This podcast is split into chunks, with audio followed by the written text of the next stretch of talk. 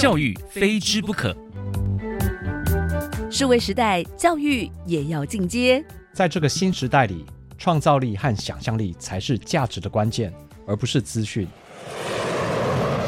欢迎进入地球学习村，告诉您最新的国际教育趋势、教育创新转型方向，让爸妈懂教育，孩子爱学习。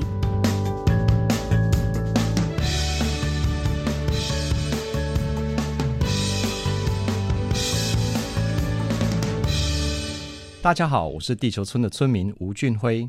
大家最近的地球生活过得好吗？欢迎来到地球学习村，一起聊聊教育与学习。每天十分钟，放耳听天下。今天我们要谈的是科普教育。科普教育在二十一世纪中已经慢慢出现了新的元素，包括所谓的开放科学、开放课程以及庶民科学等等。首先，我们先来谈谈。到底什么是科普教育？而我们又为什么需要科普教育？虽然在地球村里，真正从事科技工作的人口仍为少数，但我们的日常生活却已渐渐被笼罩在科技的全面影响力之中。从这个系列的第一集开始，我们就一直提到，由于第四次工业革命的关系，那些凡是能被定义的工作，都已渐渐被人工智慧及机器所取代。也就是说，若要在二十一世纪里生存，我们就不得不和科技做朋友。这也是我们需要科普教育的原因。其实，科普教育并不是要让大家都成为科学家或准科学家，而是要拉近民众和科学的距离，才不至于被科学所主宰，甚至被伪科学所霸凌。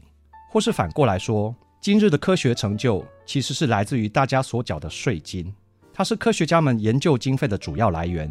也就是说，今日地球村的科学成就，应该是要由全体地球村民所共有共享才对，不应由少数的科学家、科技公司，甚至是财团所独占。也因为如此，国际上便吹起了开放科学 （Open Science） 的风潮。我们之所以需要开放科学，就是因为科学不开放。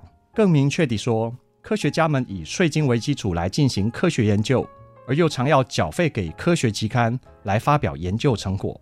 而且还要缴费给科学期刊来查看其他科学家的研究成果。然而追本溯源，纳税人才是这些科学成果的金主。但一般民众不但无法查阅，而且通常也看不懂这些成果。这层障碍，我们称之为科学不开放。因此，所谓的开放科学，一方面是希望科学成果的发表及查阅能够全部变为免费，而不再被顶尖的期刊或集团所操控。二方面则是要让纳税人也能够受惠，甚至参与，以求在二十一世纪里生存。而我们今天所谈的科普教育，目的即在于此。科普教育它有两个主要的手段，一个是传统的被动式做法，就是让科学家们或科普专家们以亲民的方式来撰写科普文章，办理科普活动，好让民众能够透过较浅显的语言和方式。来了解这些科学成果。另一个则是较新的主动式做法，那就是提供纳税人主动参与、学习及实作的机会，甚至是实际融入到科学计划之中，以和科技接轨。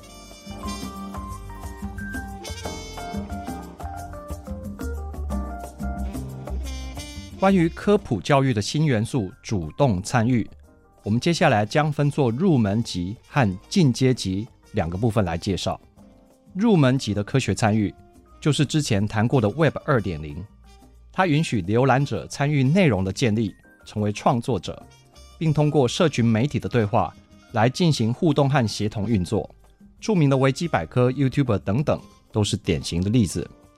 然而，它所衍生出来的常见问题有两个，第一个是对于科学成果之叙述的过度简化或翻译错误所造成的误导。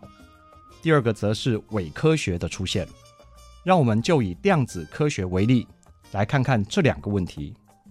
若有人说量子科学里的测不准原理，就是指所有物理现象的观测永远都是测不准的，这个似是而非的说明，就是属于上述第一类的误导问题。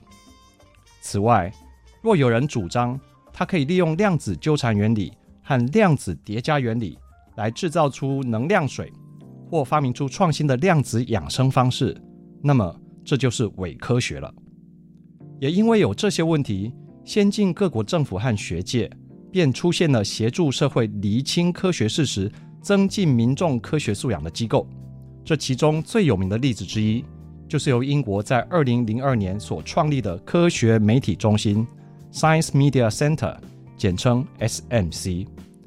它的主要功能是透过与一流科学家的合作，为媒体及大众提供有关当前科学问题的正确简报、资讯和评论。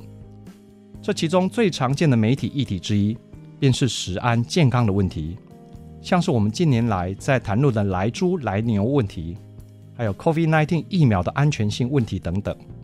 这个机构 SMC 目前已经迈向全球化，已经与其结盟的国家。除了有德国、澳洲、纽西兰和加拿大之外，还有台湾。我很荣幸能在我外派担任科技部驻英代表时，安排了台湾团队与其位在伦敦的总部进行首次的会面，而后正式结盟，向其学习相关的运作模式，而让台湾成为这个全球联盟 SMC 的会员国之一。再回到我们原本在谈的科学参与，除了上述的入门级之外，国际间也出现了进阶级的科学参与，那就是庶民科学，或者称作公民科学 （Citizen Science）。它就是由科学家们设计出一个机制，让民众能够有机会以自发性的方式成为科学研究的参与者。而民众的主要角色，大概就是进行大数据的收集以及分析。最著名的例子，可能就是那个用来寻找外星人的 SETI 计划。他让参与的民众透过网络，以让自己家中的个人电脑帮忙分析各大天文台所收集到的外太空数据，所以每位参与的民众都有可能成为第一个发现外星文明的人。大家有兴趣的话，可以搜寻关键字 SETI S-E-T-I。除了天文之外，常见的公民科学 Citizen Science 还常出现在地理学、鸟类学、水文学。甚至于海洋生态等等，相信大家都可以上网找到不少资源。关于科普教育，台湾在国际上是被公认为做得很好的国家。我在英国国会听证会上接受质询时，英国的议员也提到了这一点。他们很好奇我们是怎么做到的，因为在英国，他们的年轻人普遍不重视科学。我想，这是我们近三十年来重视科学教育。致力于科学发展与科学建国的成果，无论是政府、学界和民间，始终都有一群热情的人，无怨无悔地在付出。我自己在过去将近二十年来，也投入了不少心力，例如水管望远镜 DIY 的推动。透过我的营队，台湾目前已经制造出至少六千支以上的水管望远镜。营队参与的成员年纪最小的只有六岁。年纪最大的则将近八十岁。长期以来，我一直把它看成是一种社会运动在推行，目的就是要打破天文嗜好在台湾被贵族化的现象，让人一想到望远镜、想到天文，就觉得很昂贵、遥不可及。所以我的愿景一直都是天文庶民化。这份热情让我在二零一二年获得了台大杰出社会服务奖。并在二零一三年获得第一届的世界华人科普奖银奖。若您有兴趣的话，可以在网络上搜寻我的名字，加上“水管望远镜”五个字，便可找到我的官网。另外，我之前在 BBC 国际中文版上也写过八年的天文专栏，参与过科学人及科学少年的运作，主导规划台大凤凰山天文台、台南南营天文台、南营三 D 立体星象剧场等的建立。并为他们制作 3D 天文影片。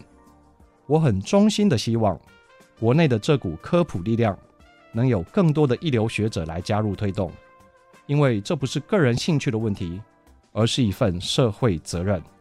我们的研究经费都来自于纳税义务人。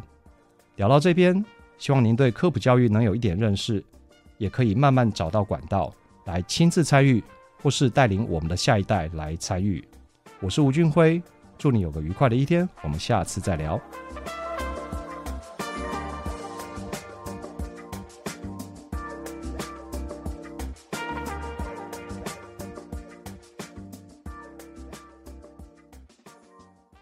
欢迎留言给予我们五星好评。收听更多节目，请到教育电台官网或 Channel Plus 频道收听。